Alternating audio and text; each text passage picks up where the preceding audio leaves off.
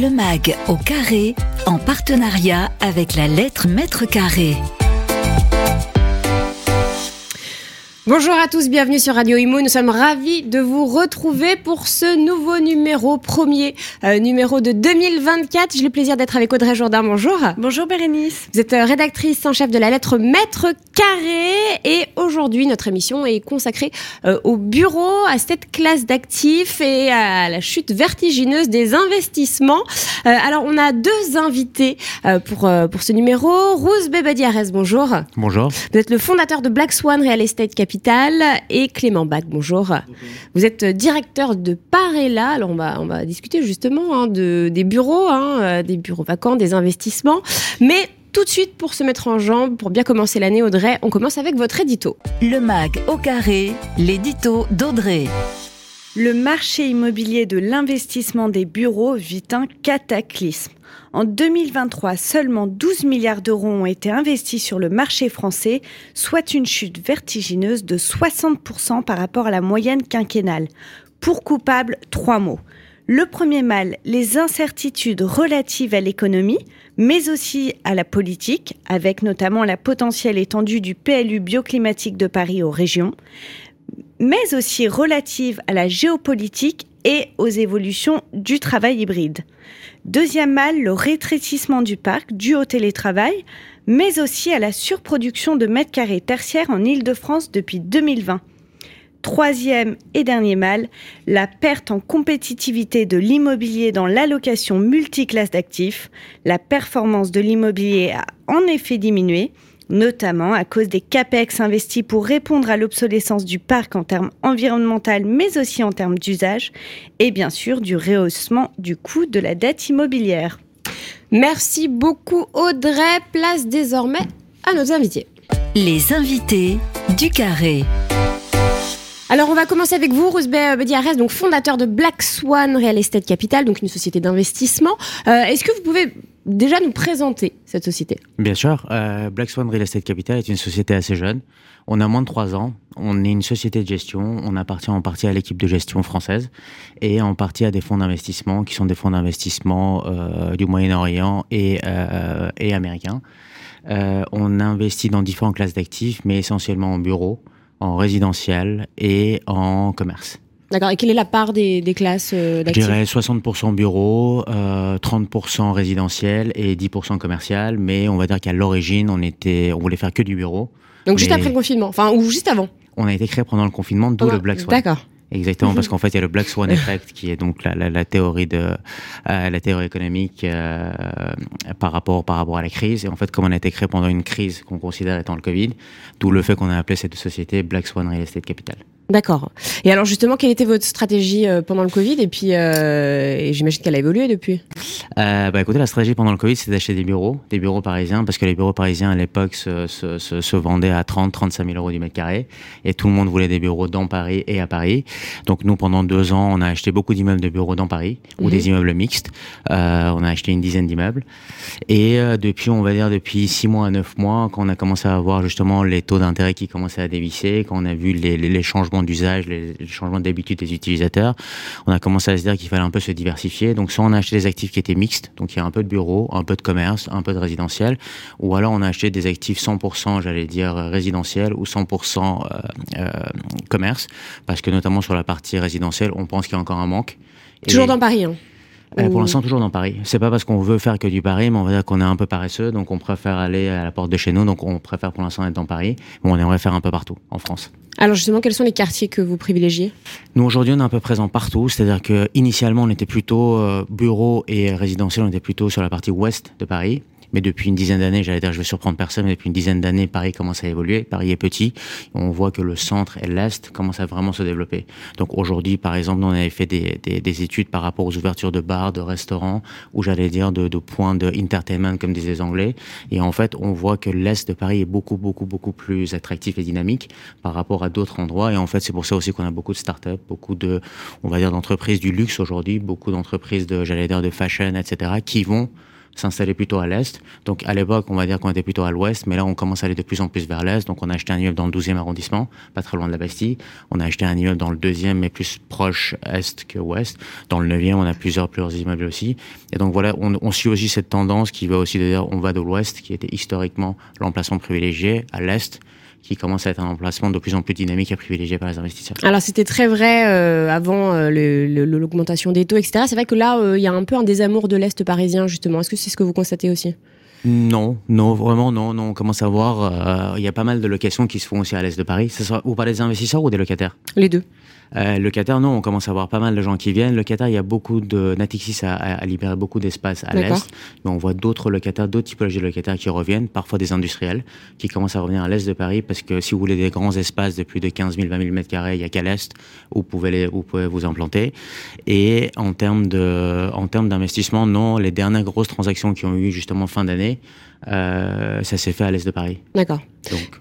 Et alors en ce moment, vous justement, euh, on parle beaucoup de, de, de, cette période un peu compliquée. Dans quel état d'esprit vous êtes? Est-ce que vous continuez à acheter? Euh, Quelles sont vos dernières acquisitions? Bien sûr, bien sûr, nous, on regarde pas mal. On est, euh, j'allais dire, on est plus à, l'investissement. Nous, on trouve qu'effectivement, les crises sont des phases compliquées qu'il faut gérer, notamment pour le passé, mais ça reste aussi des opportunités. Donc, j'allais mm. dire, si le marché était plat, bon, bah, j'allais dire qu'il n'y aurait jamais de nouveaux entrants, mais quand le marché commence à avoir, on va dire, des, des, des, espèces de vagues, c'est là où j'allais dire, vous pouvez profiter pour essayer d'avoir des, des investissements qui sont un peu plus cohérents par rapport aux nouveaux, j'allais dire, enjeux économiques. Et donc, nous, effectivement, on regarde pas mal, on regarde à nouveau du bureau parce qu'en fait, on trouve que effectivement les gens délaissent le bureau, mais j'allais dire les locataires sont toujours là. Et ça, c'est la grande force aujourd'hui de Paris, c'est d'avoir beaucoup de locataires qui s'installent à Paris. Et après, on regarde aussi beaucoup aujourd'hui de résidentiel, qui est devenu aujourd'hui le nouveau investissement phare des mmh. investisseurs. Euh, parce que j'allais dire, il y a une tendance aussi de la mairie de Paris à privilégier le résidentiel. Et donc, non, non, nous, on regarde beaucoup et j'allais dire, on aimerait beaucoup, beaucoup investir en 2024. Donc, dans l'ancien, j'imagine, hein, dans l'ancien. Si c'est dans Paris, Paris euh, voilà.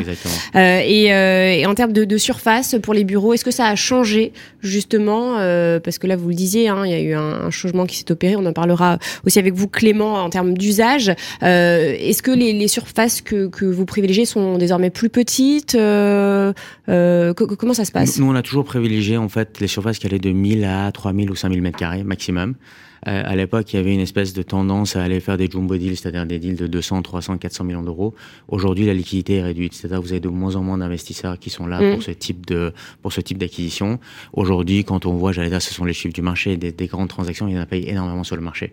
Donc les gens, ils ont peur, ils préfèrent diversifier, donc ils préfèrent acheter des immeubles qui valent entre, on va dire, 50 millions à 150 millions. Et donc forcément, nous, ce qu'on achète aussi est plus petit, parce qu'en fait, on pense à notre sortie, donc on veut être dans ce range de prix qui est entre 50 et 150 millions. C'est pour ça qu'on essaie d'avoir des actifs un peu plus petits. Et aujourd'hui, par rapport aux locataires aussi, on commence à constater que les locataires forcément baissent leur surface. Ils veulent de la qualité, mais en baissant les surfaces. Donc quand ils baissent les surfaces, forcément, euh, à l'époque, quand ils cherchaient 3000, 4000 mètres carrés, aujourd'hui, ils préfèrent réduire, avoir des emplacements prime, mais avoir 1000 ou 2000 mètres carrés maximum. Mm. Alors, quels sont les, profils des investisseurs, de vos investisseurs, justement? Euh, Nous, on a deux types d'investisseurs. On a des investisseurs, euh, on va dire, value-add, c'est-à-dire des gens qui cherchent à créer de la valeur, à prendre des actifs qui sont, on va dire, obsolètes, périmés, et essayer de les remettre au goût du jour, que ce soit à la fois au niveau environnemental, mais aussi au niveau des usages, c'est-à-dire euh, d'avoir des services hôteliers dans un bureau. Donc c'est ce qu'on essaie de faire de plus en plus. Euh, oui, ça c'est une évolution en fait de, la demande. Hein. Exactement, ça c'est une évolution aussi des locataires. Aujourd'hui, les mm. locataires sont prêts à payer des actifs avec des loyers plus importants, mais quand les actifs sont top. Vraiment, le top, ça veut dire quoi? Ça veut dire à la fois en termes euh, d'environnement, c'est-à-dire qu'ils n'ont aucun problème, et par rapport à leur image aussi, ils préfèrent des actifs entre guillemets verts. Et deuxièmement, avoir des actifs où il y a des services, parce que les gens viennent de moins en moins au bureau, donc pour les attirer, il faut qu'on leur donne du service. Donc les gens, quand ils viennent, il faut qu'ils aient des salles de sport, il faut qu'ils aient des, il faut qu'ils aient des restaurants, il faut qu'ils aient des cafétérias, il faut qu'ils aient des, des, des, des, points, on va dire, de leisure, comme disent les Anglais, pour que les gens soient tentés de revenir dans les bureaux. Donc les bureaux doivent correspondre à ces normes-là. Donc c'est ce qu'on essaie de leur donner aussi, mais les locataires sont prêts à payer, donc c'est ça aussi où j'adore, on se rencontre avec le locataire, c'est que nous, on est prêt à investir pour avoir ce type de qualité et les locataires sont prêts à, à, payer pour, pour les avoir. Donc le bien-être au travail avant tout. Euh, Qu'est-ce que vous appelez euh, un, un, bien vert C'est en termes d'empreinte carbone, c'est en termes d'émissions de, CO2, donc il y a une rénovation hein, qui les est deux, faite. capitaine. Euh, exactement, c'est les deux. C'est-à-dire qu'à la fois, ce sont des actifs qui consomment très peu d'énergie, mm. euh, mais après, quand j'ai très peu d'énergie, c'est dans les deux cas. C'est-à-dire que nous, on est, on va dire, en partie des bâtisseurs, c'est-à-dire qu'on réhabilite des immeubles existants. Donc, on a deux soucis. Premier souci, c'est respecter, on va dire, les exigences, de, les exigences pardon, de l'ABF. Euh, C'est-à-dire Paris est une ville-musée, donc il faut garder cette beauté de Paris. Donc déjà, ça c'est une première contrainte pour nous en termes de travaux. Deuxièmement, c'est euh, améliorer la qualité environnementale en ayant conscience des contraintes d'un haussmannien, c'est-à-dire essayer d'avoir des des immeubles qui sont, on va dire, euh, qui nous permettent de réduire effectivement l'émission, de CO2 ou l'émission ou pardon, l'usage de euh, l'usage d'énergie par les par les locataires, parce que les immeubles sont faits sont faits pour ça. Et troisièmement, c'est on est en termes de construction et en termes de travaux, on essaie de faire des travaux qui ont un empreinte carbone qui est de plus en plus basse par rapport à d'autres immeubles ou par rapport à ce qu'on faisait au préalable. Donc ça, vous faites comment avec des matériaux, du béton bas carbone par exemple Soit du béton bas carbone, soit on réutilise des matériaux existants. D'accord. Mm. Donc il y a ça aussi effectivement. Et ça, ça coûte plus cher en revanche. Hein. Ça dépend, ça dépend, ça dépend. Sur certains, nous en fait à chaque fois on fait le comparable, c'est-à-dire qu'à chaque fois on fait des appels d'offres avec trois, quatre possibilités. On essaie de voir déjà ce qui est le moins cher. Et deuxièmement, parce que j'adore, on a aussi des contraintes économiques. Bah oui, bien sûr. Ça c'est le premier. c'est la première contrainte. Mais deuxièmement, après on, on, on, essaie de voir si par exemple pour passer à, une, à, à, une, à un immeuble qui est on va dire vert, qu'est-ce qu'il nous faut pour passer à cet immeuble vert? Est-ce que le coût par rapport aux contraintes est satisfaisant? Et pour être honnête, aujourd'hui sur 10 immeubles, euh, les, les, les, contraintes et les coûts étaient satisfaisants. Donc on a fait tous les immeubles qui sont aujourd'hui labellisés. Mmh. Euh, un petit mot peut-être sur le coworking. C'est vrai que c'est euh, une nouvelle tendance qui est euh, parfois demandée hein, par les, les utilisateurs, même les investisseurs. Est-ce que vous avez eu des demandes par rapport à ça? Non, je vais vous corriger, c'est pas par les investisseurs, c'est par les utilisateurs. Les utilisateurs, mais du coup, les investisseurs ça, détestent le Ah bon, c'est vrai bah, bah, bah, Malheureusement, moi j'allais dire, nous on fait des produits, pour, on fait des produits entre guillemets corps, des produits sécurisés ouais. pour des investisseurs. Et aujourd'hui, on se rend compte que les investisseurs institutionnels ne veulent pas de produits euh, avec des coworkers. C'est, c'est, on comprend pas trop pour être honnête. D'accord. Mais euh, nous, enfin moi je suis un grand fan du coworking, pas par exemple pour mon utilisation personnelle, ouais. mais comme je disais au préalable, le coworking pour nous, euh, ça a changé complètement les codes de, du bureau mmh. depuis une dizaine d'années. C'est-à-dire que les coworkers nous ont permis de nous bouger nous ont permis de réinventer justement les codes du bureau. C'est-à-dire qu'avant, on avait des bureaux avec des longs couloirs, on n'avait pas de clim, on avait des choses qui étaient, j'allais dire, euh, on avait des anciens appartements qui étaient transformés en bureaux. Aujourd'hui, les coworkers sont arrivés avec des grands espaces, des, des, des, des, emplacements qui sont de qualité, avec plein de services et avec d'autres codes qui sont justement des codes reprises de l'hôtellerie qui permettent aux gens de dire bon ben voilà j'ai envie d'aller au bureau, ça me fait plaisir d'y aller, les espaces sont sympas. Et donc les coworkers et notamment des WeWork ou d'autres entités françaises euh, comme Morning ou autres nous ont permis de nous, nous, nous, mettre, nous, mettre en question et de d'essayer de se réinventer. Et j'allais dire peut-être que même aujourd'hui on a réussi à dépasser leur code et faire des bureaux et des usages de bureaux qui sont top. Donc pour moi, le coworking a été une chance euh, pour, pour nous, en tout cas, investisseurs de bureaux. Voilà, c'est une belle vision du, du coworking.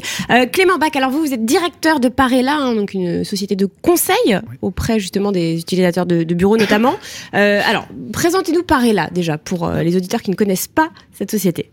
Donc Parella, on a un cabinet de conseil dédié aux utilisateurs. Il a été fondé en 2019 par des associés qui venaient d'horizons différents, avocats, architectes, mais qui avaient euh, le passé commun d'être tous passés chez, chez, chez des grands brokers, euh, CBRE, JLL, et d'avoir fait le constat qu'il n'y avait pas réellement de conseil utilisateur sans conflit d'intérêt. C'est la promesse de Parella, c'est de conseiller uniquement les entreprises qui exploitent leurs bureaux. Euh, et la Donc deuxième... vous êtes objectif, on va dire. Ouais, on est, alors on est objectif, on n'a pas de conflit d'intérêt. Ouais. Et notre deuxième promesse, c'est de les accompagner du début à la fin de leur projet, que ce soit dans la stratégie immobilière, la transaction ou la conception-réalisation de leurs travaux d'aménagement. Alors, quels sont les profils de vos, euh, de vos clients, par exemple? Franchement, on, travaille partout en France. Alors, à Paris, on, on se laisse l'opportunité de faire des petites surfaces. On démarre à 300 mètres carrés et puis on peut aller jusqu'à des projets de de 40 000 mètres carrés. Dans Paris, on a beaucoup de fonds d'investissement, de cabinets d'avocats euh, avec qui on travaille, euh, beaucoup de cabinets de conseil euh, en Ile-de-France et parfois ceux qui, qui, reviennent dans Paris euh, aujourd'hui. Et puis, on a un discours qui, qui est un positionnement qui fonctionne bien auprès des opérateurs publics parce qu'on a ce, ce, positionnement sans conflit d'intérêt, ce qui fait qu'on a des accords cadres qui nous amènent à accompagner, par exemple, la Société du Grand Paris quand ils ont pris leur nouveau siège. Mm. on a réalisé et la transaction et leurs travaux d'aménagement. ce type d'exemple, on accompagne l'INSEE, euh, par exemple, en ce moment, ou ce, ce type d'opérateur. Donc c'est assez vaste et on ne se met pas de, de limites. Mmh. Alors c'est vrai, vous avez souligné un point important. Euh, maintenant, euh, c'est Paris intramuros qui est très demandé. Hein. La petite couronne est totalement délaissée.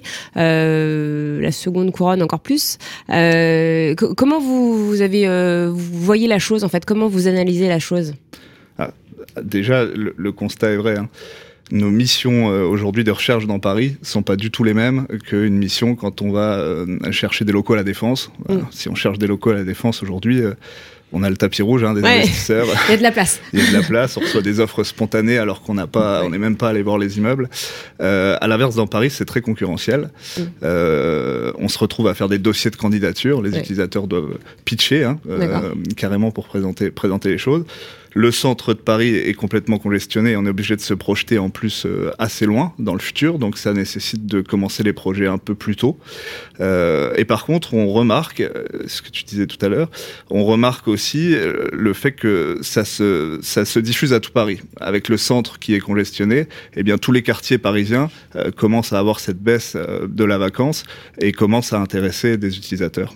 Donc en mm. fait, Paris est vraiment beaucoup regardé, et beaucoup regardé pour un besoin de centralité. J'imagine qu'on va en parler après, mais c'est vrai qu'il y a des opérateurs aujourd'hui qui regardent Paris et qui cherchent à revenir à Paris, alors qu'ils avaient fait parfois le trajet inverse, qu'ils étaient partis à la défense. après le, confinement, non, non, bien avant. Non, bien avant. Mais il y a cette volonté de, regarder ça avec, avec tous les nouveaux modes de travail qu'on peut déployer, cette volonté de, de pouvoir avancer là-dessus. Alors justement, les modes de travail, on va en parler. Donc c'est vrai que le télétravail a explosé après le, euh, la crise sanitaire, hein, après les confinements. Euh, tout le monde euh, ne jurait que par ça. Là, on en est un petit peu revenu. Alors c'est pas que à cause d'Elon Musk. Hein. c'est vrai que les sociétés se sont vite rendues compte que bah, 100% de télétravail, ça fonctionnait pas, qu'on avait besoin de se retrouver. quels sont les, les, les usages justement Comment est vu le bureau? Et on parle beaucoup de deux jours de télétravail en moyenne. C'est ce qu'il y a de bien. Est-ce que c'est ce que vous constatez aussi chez vos clients? Nous, on fait un baromètre chaque année. On le fait depuis 7 ans avec le CSA. On interroge 300 dirigeants et 500 collaborateurs en France. Ils ils sont pas forcément d'accord. Hein. Ils sont pas forcément d'accord. Euh, déjà, il faut savoir que le télétravail, ça s'applique déjà pas à tout le monde. Hein. On en parle beaucoup, mais en fait, il y a 50% euh, des salariés qui font du télétravail, à peu près 20% qui ne peuvent pas en faire de par leur métier, et puis il y a 30% qui n'ont pas accès au télétravail. Donc ça, touche, ça touche ça. On arrive aussi à un moment un peu charnière parce que il y a des accords de télétravail qui ont été donnés sortis du confinement et ces accords arrivent à échéance aujourd'hui pour la plupart. Donc il y a des discussions qui sont en cours sur euh, quel va être le télétravail de demain.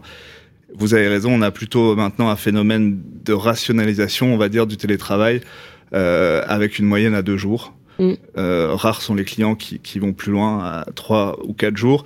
Ce qu'on voit par contre, euh, ça peut être un deux jours euh, qui est lissé sur le mois, par exemple dix jours sur le mois, pour permettre, ah pour permettre. Euh, de plus en plus. On voit non, on le voit rarement, mais on le voit. Donc on peut voir cet aménagement là euh, sur le télétravail, mais on ne note pas non plus à l'inverse un retour 100% bureau. Je pense que c'est un, phénomène assez américain. Euh, Aujourd'hui, il y a vraiment, euh, en tout cas en Ile-de-France, ce télétravail qui est ancré. Et mm. on est en moyenne sur deux jours. Donc comment ça a impacté les, les, les bureaux? Les espaces sont plus petits, euh, plus modulables? Alors, on a toujours l'impression avec le flex office que les espaces, les espaces vont être plus petits. C'est vrai, c'est pas non plus forcément linéaire parce que quand on aménage des espaces en flex office. Alors pour nos auditeurs, c'est quoi flex office Pardon, excusez-moi. moi, raison. Euh, souvent, le télé, la réponse au télétravail et après le Covid a été de dire ok, on fait passer des accords de télétravail, mais on va passer en bureau partagé, une poste non attribué en fait. Vous allez partager vos des espaces open de space, en fait, des open space, mais sans poste attribué.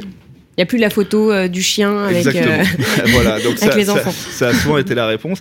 La réalité, c'est que si on veut bien aménager ce type d'espace, euh, c'est pas simplement diminuer par deux le nombre de postes, c'est diminuer le nombre de postes et puis apporter des surfaces de repli, euh, des positions de travail différentes où on peut aller passer la journée. Et si on vient en réunion toute une journée, ben, il faut quand même qu'on puisse avoir un casier pour poser ses affaires, traiter quelques mails sans forcément prendre un poste de travail. Donc la première chose, c'est que cette réduction de surface, elle n'est pas, elle est pas euh, si linéaire. Donc c'est principalement ça euh, qu'a apporté le télétravail.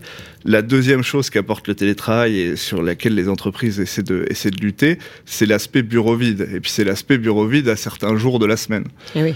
Euh, donc ça, ça c'est quelque chose d'assez problématique.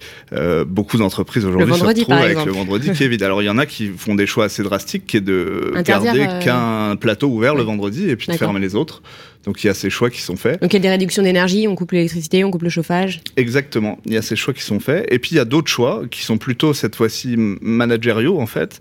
Euh, bah, c'est de lisser le télétravail. Et là on devient, on, parle d'organisation du travail, du télétravail à l'échelle des managers pour justement vraiment éviter cette notion de bureau vide, Oui. et pouvoir effectivement mettre euh, euh, moins de postes, de planning ou à la maille d'équipe de bah, notre jour privilégié c'est le jeudi, nous c'est plutôt le mardi et de pas avoir tous les mêmes quoi. Et vous, qu'est-ce que vous conseillez à, à vos clients à ce sujet Euh, Quelle est la bonne euh, Sur le flex office Ouais. ou sur le télétravail Les deux. Sur les deux.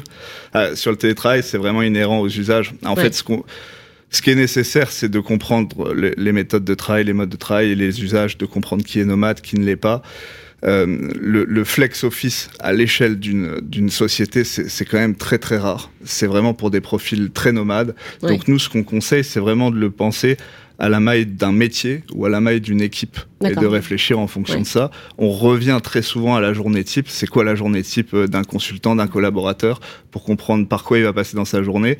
Et là, on va pouvoir euh, euh, coupler avec le télétravail, euh, les rendez-vous chez les clients ou ce genre de choses, appliquer un bon taux de flex office. Sur ça, on constate que sorti, sorti du, du, du confinement, on y allait timidement. C'était des taux de flex office, je vais l'exprimer comme ça, mais c'est 0,8 postes de travail par personne. D'accord. Voilà, Ouais. à 0,6. Et aujourd'hui, on voit que les utilisateurs sont assez matures pour, euh, pour aller plus loin. Et on évoque des 0,6, 0,4, puisque ça fonctionne. D'accord. C'est la première chose. Ça offre énormément de flexibilité, même d'aménagement. Les aménagements de bureaux, on les fait pour 6-9 ans. Et en fait, avant, quand on aménageait un bureau, bah, on devait changer les cloisons dès Mm. que quelqu'un rejoignait l'équipe. quoi. Oui. Avec ça, on n'a plus ce problème-là. Donc même en termes d'aménagement, c'est ça. Et aujourd'hui, on mène pas un projet, quel que soit le type d'utilisateur, sans qu'il y ait une réflexion sur le flex office, qu'ils le mettent en place ou non. Mais quand on le met pas en place, on réfléchit quand même à, à pouvoir le mettre en place dans les années à venir. Donc on fait des espaces qui sont euh, bah, ready to flex, prêts, prêts à les accueillir. Donc là, vous parlez de, de, euh, de, de se projeter hein, d'avenir. Justement, en termes de prise à bail, euh, c'est de combien en fait maintenant Euh, Est-ce qu'il y a une évolution par rapport à ça? Est-ce que c'est euh, 6, 9 ans? Ah, alors euh, là, il faut croiser aussi avec les volontés des investisseurs. hein. C'est vrai que le 369 est assez rare, qu'on qu'on se le dise. Euh, il est assez rare parce qu'il y a la volonté des investisseurs, il y a les franchises de loyer qui sont accordées pour aller là-dedans. Il est aussi assez rare côté utilisateur le 3 ans parce que ça coûte cher d'investir Bah dans ces bureaux. Trois il ans, faut les amortir et 3 ans, c'est souvent pas assez, suffisant. Donc voilà, quand on est sur un projet de siège euh, avec un déploiement de, de nouveaux travaux d'aménagement, on est à minima sur 6 ans. euh, et quand on est sur des gros sujets, c'est sur 9, voire 12 ans. Donc plutôt 9, 12. Mm. euh, Là, c'est ce, que, c'est ce qui se passe en tout cas quand vous parlez des, des bureaux dans Paris, par ouais, exemple. exactement. On est Mm. plutôt sur des engagements de 9 ans, avec parfois des flexibilités qui sont laissées. On demande en fait euh, quand même une possibilité de sortie à 6 ans pour se laisser cette flexibilité, mais moyennant le paiement d'une indemnité. Comme ça, on s'est laissé euh, quand même cette porte de sortie si jamais euh, à 6 ans il y a vraiment un problème. Mais les engagements sont plutôt sur, euh, sur du long terme. Mais les beaux, pardon, les, les beaux commerciaux traditionnels sont, euh, ne sont pas euh, de plus en plus remis en cause? Les- Vous Bah, signez Déjà derrière les, il faut savoir que derrière les, alors les beaux en, co- en coworking ou les flex lease, il y a toujours un bail commercial. Hein. C'est-à-dire que si WeWork prend des locaux, ils ont pris Mm. déjà eux un bail commercial. Euh, ça remet pas en cause le bail commercial parce qu'il a quand même cette spécificité en France. Le bail commercial, c'est qu'il protège l'utilisateur. Il- lui assure en fait la pérennité de son implantation dans le temps. Et le propriétaire, s'il veut sortir son utilisateur, c'est assez compliqué. Voilà, ça fait rentrer dans des démarches. Donc en fait, quand on parle de siège social, c'est important d'avoir cette pérennité. Euh, quand on est euh, chez un coworker, on peut se retrouver euh, dehors presque du jour au lendemain au bon vouloir du coworker. Donc sur les sièges sociaux, il y a quand même cette volonté de, de maintien. Là, c'est en termes d'image aussi. Hein. Euh, il y a certaines, il y a certaines certains de nos clients qui refusent d'être chez des coworkers juste en termes d'image pour montrer qu'ils sont là, qu'ils ont bien les reins solides et qu'ils sont implantés. Par contre, ça a apporté une offre euh, qu'on n'avait pas, ça a apporté une facilité dans la gestion de son immobilier, euh, c'est FlexLease, euh, parce qu'on est capable de prendre un plateau projet pour un client euh, qui a besoin pendant six mois euh, de, de bosser que sur un projet, ils vont, ils vont dans ce type d'espace, parce qu'il y a toute une clientèle que, que les investisseurs euh, traditionnels refusaient, parce qu'ils n'avaient pas assez euh, de euh, bons chiffres ou de recul sur l'activité. Donc ça, Mhm. les coworkers acceptent les startups, euh, ça, ça, ça fonctionne bien. Puis la dernière chose, c'est que c'est très utile dans les grosses transformations et dans les gros projets parce que ça sert de surface tampon. Quand on réaménage son propre site, eh ben on peut partir un an au coworker, faire Mm. les travaux dans son site et revenir par exemple. Mais derrière, en finalité, il y a toujours un bail classique 369 derrière, enfin 369 plutôt 69 mais bail commercial. Hmm. Eh bien, merci euh, à vous deux. Merci Clément Bach. Merci euh, Badiarez. Euh, merci aussi à vous, Audrey Jourdain. On se retrouve très prochainement pour un tout nouveau numéro du Mag au Carré. À très vite sur Radio Imo. Le MAG au carré, en partenariat avec la lettre Mètre Carré.